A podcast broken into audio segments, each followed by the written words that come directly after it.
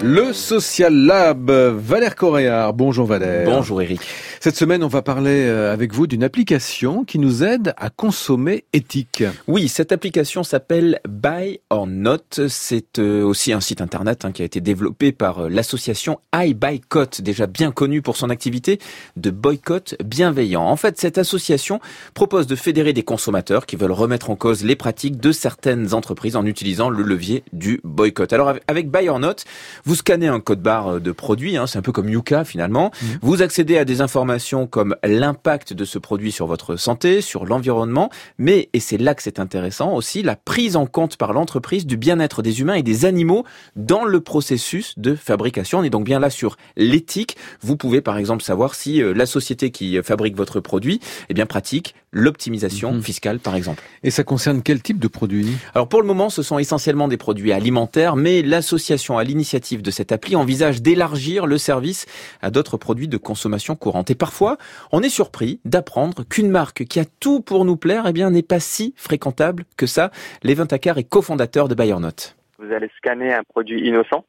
Vous allez voir que c'est un produit qui est euh, les smoothies innocents. Vous allez voir que c'est un produit qui est naturel, mais par contre qui est cible là actuellement euh, d'une campagne car elle appartient à, à Coca-Cola.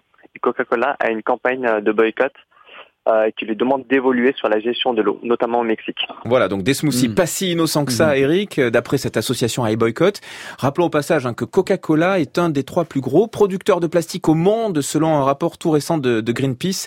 Coca-Cola à côté de Pepsi-Cola ou encore Nestlé, voilà, c'est dit. Alors, toutes ces informations sur ces produits de consommation courante, avec ça, bien les consommateurs risquent de voir l'éventail des choix, de leurs choix, euh, fortement réduit. Ah ben si on suit l'application, c'est certain qu'en faisant ses courses dans des hypermarchés, en achetant des produits industriels. Il y a clairement un risque.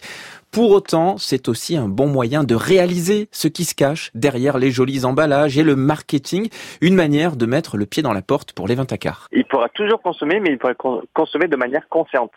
C'est-à-dire qu'on peut, on peut être au courant qu'il y a une campagne, mais la personne peut ne pas, entre guillemets, participer à la campagne. Il peut tout bien, il peut aussi bien, par exemple, euh, continuer à consommer un produit qui est trop sucré.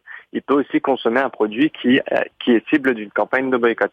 Actuellement, nous, ce qu'on veut, c'est déjà une première étape, c'est d'apporter cette information au consommateur et le consommateur, il a toujours le choix de euh, consommer ou pas le produit ou sinon de participer aux campagnes pour euh, faire évoluer la marque euh, et demander l'inviter à prendre des engagements. Oui, les Ventacars parlent de, de, participer à la campagne parce que derrière l'information, l'association propose aussi aux consommateurs de passer à l'action en participant notamment donc à ces fameuses campagnes, de boycott. D'accord.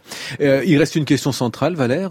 quid de l'indépendance de cette application Buy or Not? Je sens l'idée un peu de la théorie du complot là derrière, Eric, mais vous avez raison, absolument. Qu'est-ce qui nous garantit qu'elle n'est pas aux mains de marques qui voudraient nous influencer. La question se pose. Alors sur ce point, l'assaut à l'origine du projet m'a rappelé à but non lucratif. Ça c'est une chose, j'allais dire, naturelle puisque c'est une association, mais aussi et surtout, Eric, être reconnu d'intérêt général. Et pour ce qui concerne la partie éthique, puisqu'elle est directement liée, vous savez, à l'activité de boycott de l'ONG dont je vous ai parlé, en fait, elle dépend des procédures en place. Et là, le principe est simple et efficace. Ce sont les consommateurs qui décident de lever ou non une campagne de boycott.